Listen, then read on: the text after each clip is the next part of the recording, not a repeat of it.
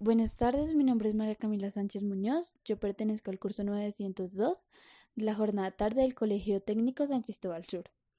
Hoy estamos presentando un podcast informativo que por medio de él vamos a tratar uno de los tantos abusos sexuales hacia la mujer en el mundo. Con una de las víctimas estamos hoy, de las tantas violaciones sexuales. Ella es Valeria Rodríguez, que a sus 17 años fue abusada por un hombre al regresar a su casa. Hola Valeria, ¿cómo estás? Gracias por estar aquí con nosotros contándonos un poco sobre el abuso sexual y tu trágica historia por nombrarlo así. Hola Camila. ¿Cómo es tu vida actualmente? Bueno, actualmente tengo 26 años, soy madre de un hijo. Eh, ¿Qué más te cuento? Eh, ahora estoy pues eh, trabajando y pues tratando de seguir con mi vida normalmente. Entiendo. Sin embargo, vuelvo a agradecerte por estar aquí con nosotros, porque esto no lo hace cualquiera, yo no lo haría. Eh, pues cuéntanos un poco más sobre lo que ocurrió esa noche. Bueno, la verdad, ese día yo salí de la universidad y quería darme un tiempo para mí, entonces decidí irme caminando para mi casa. No contaba con que esa noche iba a ser la peor noche de mi vida porque pues realmente fue una noche que marcó para mí y que lamentablemente hoy en el día a día todavía lo vivo. Ese día yo iba caminando, eh, me puse mis audífonos, iba pensando y pues fui ahí atacada por un hombre. Entiendo. ¿Y actualmente tú crees que te sigue afectando igual que antes? Claro. Eh, ya esos tiempos que yo me daba para mí, ya no me los tomo. Prefiero eh, estar en mi casa, tomarme un café y darme ese tiempo en mi cuarto cuando de pronto mi hijo está estudiando así. Pero yo no... Realmente uno le coge miedo a la calle.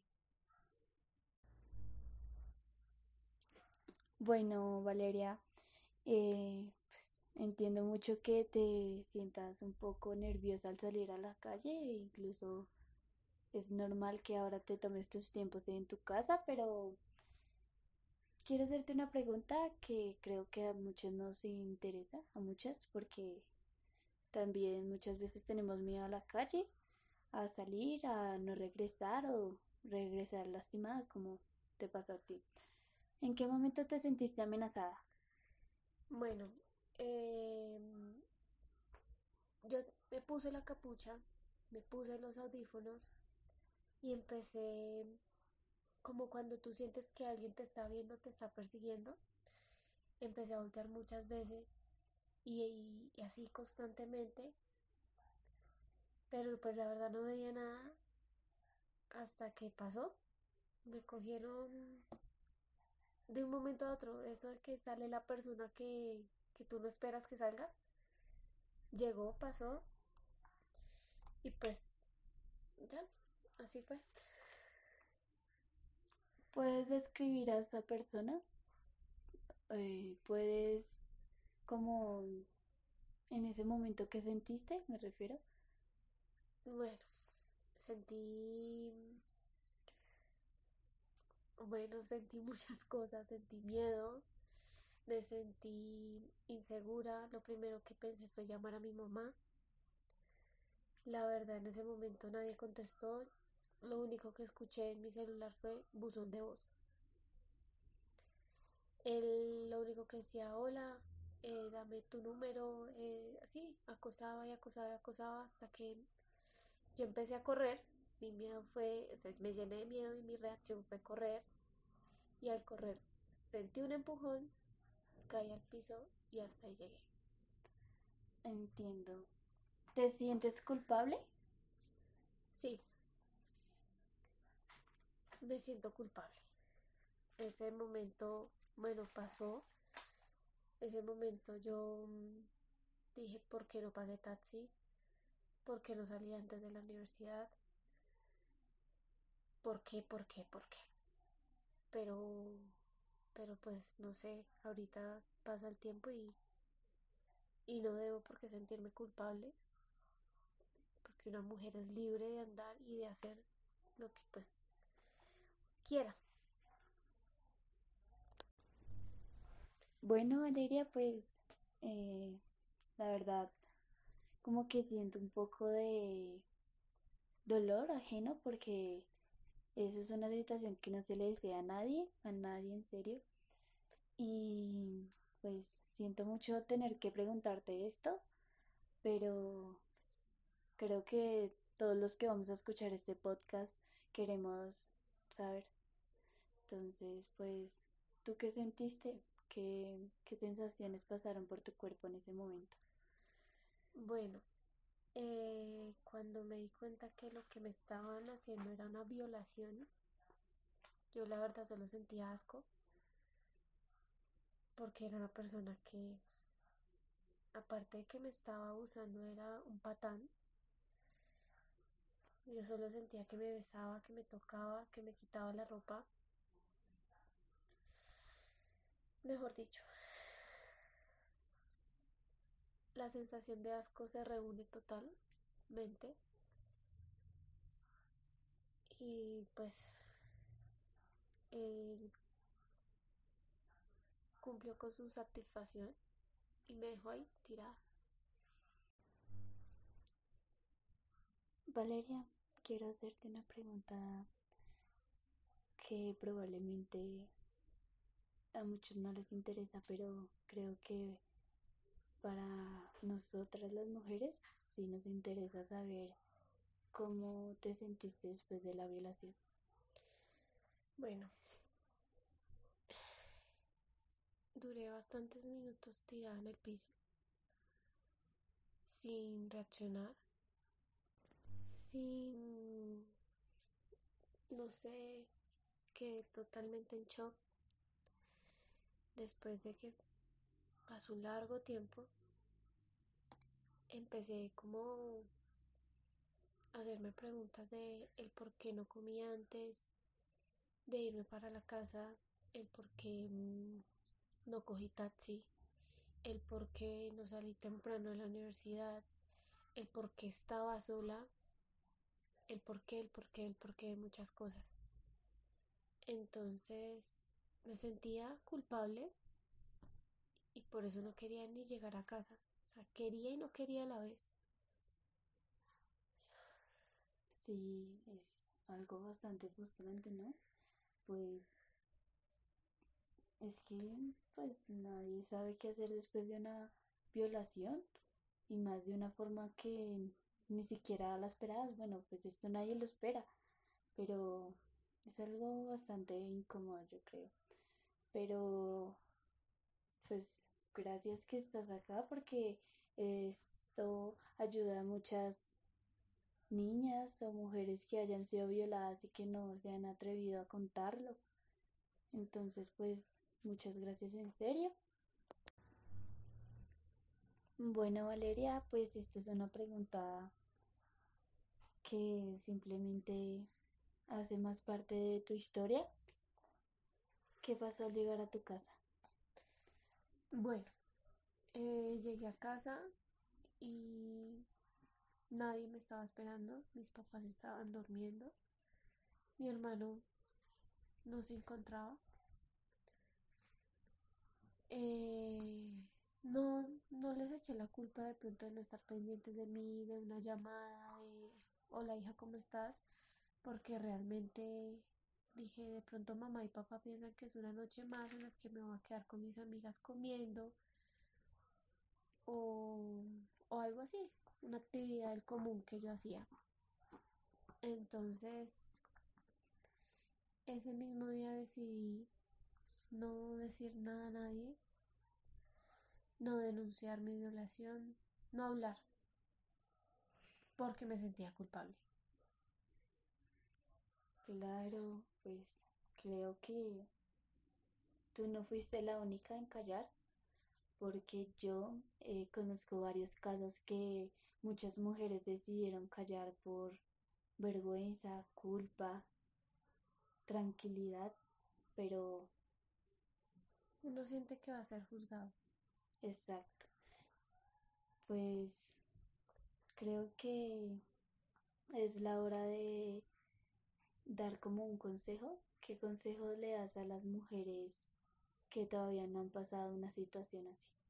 Realmente siempre eh, cuidarse mucho es lo primordial. Nosotros somos libres, sí, somos libres de, de hacer, de salir, de ponernos, de quitarnos, somos totalmente libres, pero sí debemos saber a quién darle la confianza y debemos ser prudentes en la calle. Pero un consejo que vale más y que espero que todas lo tomen es que cuando les pase eso hablen, no se queden callados. Mm, no van a ser juzgadas, no se sientan culpables. Simplemente hablen porque eso ayuda. Las terapias psicológicas, todo ayuda para que ustedes sigan con su vida común y corriente. Porque si uno no habla, uno se queda con ese dolor para toda la vida y es bastante largo el proceso para superar una ecuación como estas. Claro, es totalmente comprensible al lado, o sea, verte ahí como tan fuerte, porque esto no lo hace cualquiera, es bastante admirador, en serio. Bueno, Valeria, como para concluir, eh, quisiera hacerte dos preguntas que yo creo que muchas personas aquí escuchando el podcast nos gustaría saber qué opinas de esas personas que juzgan a otras por su situación o por su pasado como es el tuyo. Pues la verdad, primero, eh, esa gente que juzga a la mujer por ser abusada sexualmente deberían ser un poco conscientes de que la mujer es como un tesoro, la mujer se tiene que proteger, la mujer la mujer es algo frágil. Entonces deberíamos unirnos más y enfrentar más la situación. Porque lamentablemente muchos, muchísimos casos que yo conozco se han quedado impunes. Y que yo le doy gracias a Dios que mi caso fue solo un abuso. Pero muchas veces son abusos y asesinatos. Y frente a eso no hay solución. Cada día aumentan más. Cada año es peor. Entonces creo que debería, o sea, concientizarse y unirnos todos para que todo, todo pase. Eh, y que ojalá ninguna de su familia les pase ninguna mujer, sean sus hijos, sus hermanas, siempre estén protegidas porque sí, juzgamos mucho cuando no nos pasa, pero si nos pasa, ¿les gustaría que fueran juzgados? No creo. Bueno, Valeria, así como la pregunta pasada, esta es una pregunta que a muchos nos escandaliza y está escandalizando las redes que es sobre que están aceptando la pedofilia como un gusto en muchos países. ¿Tú qué opinas frente a esto? Que no, que yo, o sea, mi parecer es una persona enferma la que se llegue a fijar en un niño. O sea, en mi contexto, nunca se verá eso normal. Entonces, no, no estoy de acuerdo con la pedofilia, ni estaré de acuerdo, nunca. Exacto, yo también estoy muy en contra de esto. Recordando que la pedofilia es una persona adulta que se enamora de un niño. niño.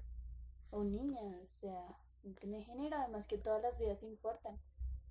Exactamente, entonces creo que eso no no es para nada aceptable ni, para nada normal. y, y obvio soy mamá.